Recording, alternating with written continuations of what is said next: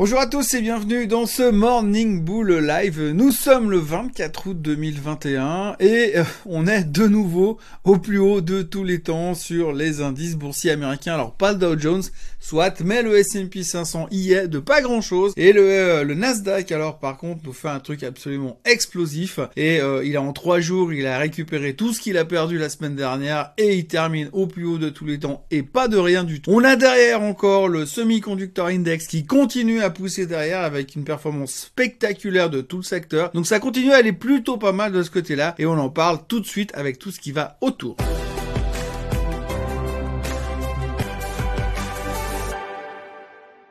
Le S&P, le Nasdaq au plus haut de tous les temps, le semi-conducteur index en embuscade juste derrière et puis derrière Qu'est-ce qui se passe? Eh bien, on a un espèce d'état euh, naturel d'optimisme débordant au sujet de Jackson Hole. Donc Jackson Hole, c'est quoi? Eh bien, c'est la réunion des banquiers centraux historiques qu'on fait tous les ans euh, au Wyoming, aux États-Unis, où ils se retrouvent, ils discutent de ce qu'ils vont faire pour l'année suivante. Et c'est un truc hyper important parce que cette année, on espère que Powell va commencer à nous donner des détails sur la suite des événements, à savoir le tapering, donc cette réduction d'achat obligataire euh, sur le marché, ce retrait du soutien de la part de la Banque Centrale Américaine, ce qui voudrait dire à terme automatiquement une nouvelle hausse des taux, mais plus tard. Hein. On parle de 2022, voire 2023, mais ce serait le premier step pour commencer finalement à réduire les soutiens économiques à l'économie et au marché américain. Donc forcément, c'est une forme de stress. C'est une forme de stress, mais globalement, depuis hier, allez savoir pourquoi, tout d'un coup, on a l'impression que finalement, c'est pas évident que Powell allait éventuellement peut-être stopper euh, cette série de rachats obligataires, mettre en place ce tapering. C'est ce qu'on craignait après les minutes du FOMC meeting de mercredi passé. C'est les trois jours un petit peu de faiblesse du marché. On s'est dit, aïe, aïe, aïe,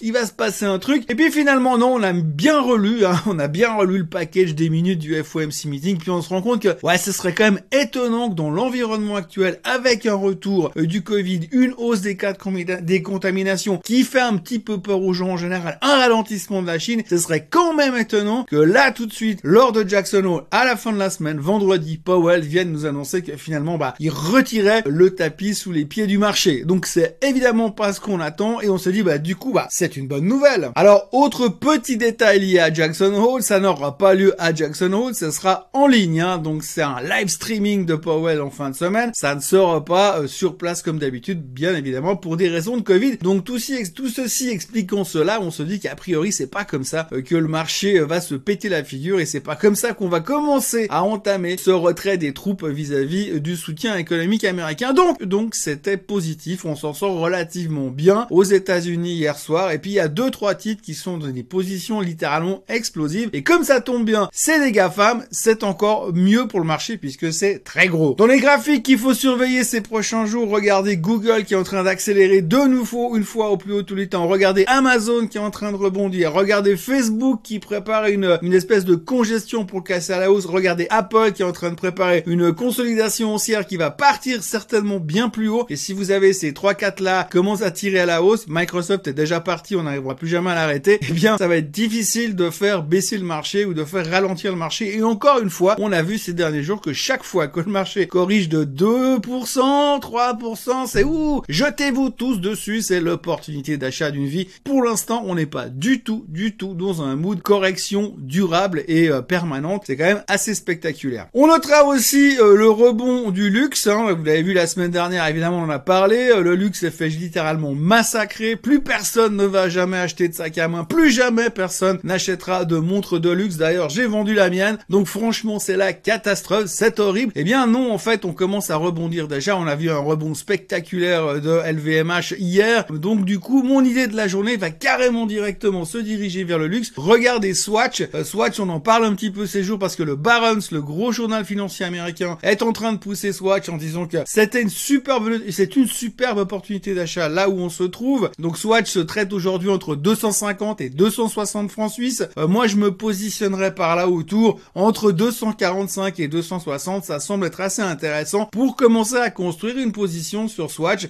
pour jouer un rebond en direction des, allez, des 300 francs suisses au minimum ces prochains temps. Euh, le Baron, ça a tout un argumentaire dessus en disant que finalement les montres de luxe, ça se vend encore, qu'il y a un rebond qui est en train de se préparer et qu'au niveau, au niveau fondamentaux, et ça reste relativement clean et que Swatch a corrigé pas mal de ses petits défauts internes et que ça va vers le mieux. Donc, euh, commentaire positif et c'est assez rare que les journaux américains commencent à s'intéresser aux actions suisses. Donc, je pense qu'à ces niveaux-là, après la correction massive de ces derniers jours, ça paraît relativement intéressant pour essayer de se repositionner sur la thématique du luxe. Idéalement, évidemment, on est toujours plus intelligent après, il fallait choper LVMH au plus bas de tous les temps quand elle a baissé l'autre jour. Mais enfin, visiblement, apparemment, la crainte du côté, euh, on n'achète plus de sac à main, on n'achète plus de monde de luxe, on n'achète plus de gadgets hyper chers euh, sous prétexte qu'ils sont faits par LVMH, Hermès ou Kering. C'est déjà en train de repartir, à surveiller tout le secteur dans sa globalité. Mais aujourd'hui, moi, je regarde Swatch. Dans les nouvelles qu'il faut retenir aujourd'hui, on notera euh, Pfizer et BioNTech qui ont reçu l'approuval définitive de la FDA pour leur vaccin. Ça se ressentait sur leurs actions hier. 2,5% de hausse pour Pfizer et 10% de hausse pour BioNTech. En sympathie avec tout ça, Moderna suit aussi le mouvement. Maintenant, c'est officiel, tout va bien. Donc là-dessus, le gouvernement américain refait un push en faveur des vaccinations. Enfin, tout va bien du côté de Pfizer et de BioNTech. C'est pas qu'on s'attendait à un refus de la FDA, bien au contraire. C'est quelque chose qui était plus ou moins dans les prix et néanmoins, ça continue à pousser dans la bonne direction. Toujours au chapitre des biotech et consorts où on notera la belle histoire de Trillium Therapeutics. Trillium Therapeutics est une biotech qui a été rachetée hier. Enfin, Pfizer, encore eux, a proposé de les racheter. 188% euh, de hausse pour le titre. Voilà. Eh ben, heureux ceux qui étaient au courant. Mais c'était une très belle journée pour les actionnaires de Trillium Therapeutics qui devraient se faire racheter pour quelque chose comme 2,3 milliards de dollars cash avec l'argent des vaccins de Pfizer. Autre nouvelle pour les Suisses en particulier, mais pour le reste en général, la société On Shoes, donc la société qui fait euh, les baskets de Roger Federer, dans lequel il est investi, dans la société dans laquelle il est investi, euh, on remplit les documents pour euh, l'IPO et On devrait venir ces prochains temps en IPO. Il cherche une valorisation entre 4 et 6 milliards. Les ventes sont en hausse de 85% depuis le mois de juin, puisque tout le monde retourne faire du sport vu que les clubs sportifs étaient pas encore forcément complètement ouverts. La belle histoire de On Shoes arrive sur le marché américain. Euh, le symbole, ce sera ONON apparemment. On sait pas encore la date exacte de sortie, mais on va en reparler ces prochains temps. C'est encore visiblement un beau succès d'investissement pour euh, Roger Federer. La question du jour, elle est autour de Sembra. Sembra, vous savez, c'est l'organisme de crédit qui a été lâché par euh, les par la Migros par rapport à tout ce qui est carte de crédit. donc évidemment la, la nouvelle d'hier très mauvaise moins, moins 31% sur euh, l'annonce. Sembra se pète la figure, elle est plus bas que lors du euh, top de la pandémie au mois de mars l'année dernière. Et la question c'est, faut-il en racheter? Est-ce que c'est le bon moment pour revenir sur Sembra? Alors écoutez, dans ce genre de nouvelles, c'est toujours difficile de trier le bon grain de livret au moment de l'information. A priori, le partenariat, la fin du partenariat avec Migros, évidemment, est un problème pour Sembra puisque j'imagine qu'il y a tout un flot de clientèle qui venait naturellement via Migros qui va disparaître instantanément.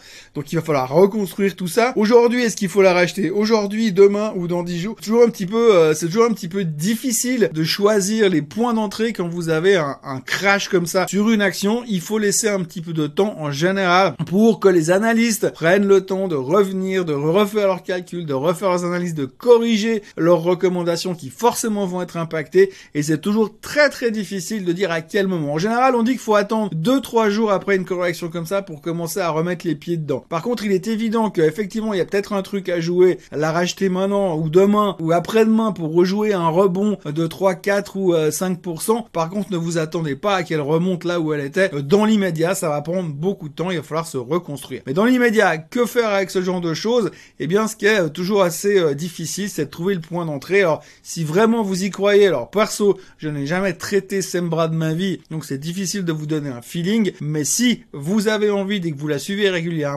ça vous empêche pas de mettre un pied dedans, mais pas faire du all-in tout de suite et de surveiller un petit peu comment elle va se traiter. C'est clair que normalement, à terme, il devrait y avoir un rebond parce qu'on parle pas non plus de faillite, ça n'a rien à voir, mais il va y avoir un impact du côté des analystes qui vont probablement corriger leurs attentes sur Sembra. Donc, je serai encore prudent pendant 2-3 jours. Voilà, c'est tout ce qu'on pouvait raconter en ce mardi 24 août 2021. Les marchés américains sont au plus haut de tous les temps. On n'a pas fait le lui longtemps et le Nasdaq, il a franchement l'air hyper explosif et tout ce qui va autour de la tech a vraiment l'air très très bien disposé euh, pour repartir plus haut. Aujourd'hui, On ne parle plus du Covid. On est bullish sur la thématique des banques centrales de, Jackson Hole et du tapering qui ne sera pas annoncé, en tout cas pas avant novembre, selon les experts qui ont déjà tourné la veste depuis mercredi dernier. Les futurs sont, sont orientés vers la hausse. On devrait encore avoir une relativement belle journée. L'Europe est toujours un tout petit peu en retard par rapport aux États-Unis. C'est toujours marrant de voir comment l'Europe baisse plus que le reste quand ça va pas, mais remonte beaucoup moins vite que le reste quand tout va mieux. Enfin bon, c'est l'histoire euh, permanente des marchés boursiers euh, que je côtoie depuis 30 ans. Passez une très belle journée, n'oubliez pas de vous inscrire à la chaîne Suisse Côte Suisse. On arrive proche des 9000 abonnés, merci à tous. On est parti il y a un an avec quasiment pas grand chose. Aujourd'hui on arrive gentiment aux 9000 abonnés. Merci à vous. Euh, n'oubliez pas de liker cette vidéo, de les partager, d'en parler autour de vous. Il y a plein de choses qui vont encore évoluer ces prochains temps. Merci beaucoup, très bonne journée et à demain. Bye bye.